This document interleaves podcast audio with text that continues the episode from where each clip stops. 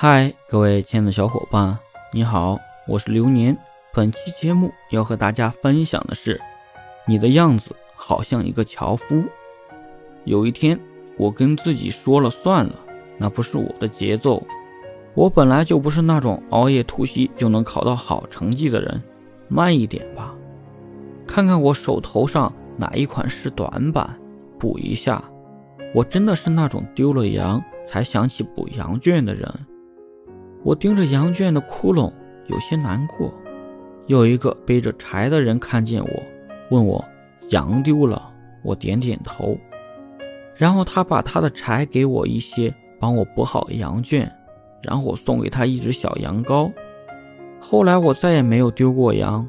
后来他领着小羊去砍柴。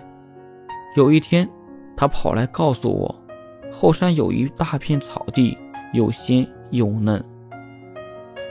我丢了那个跟我一起放羊的人，我认识了一个砍柴的人，可能这就是生活吧。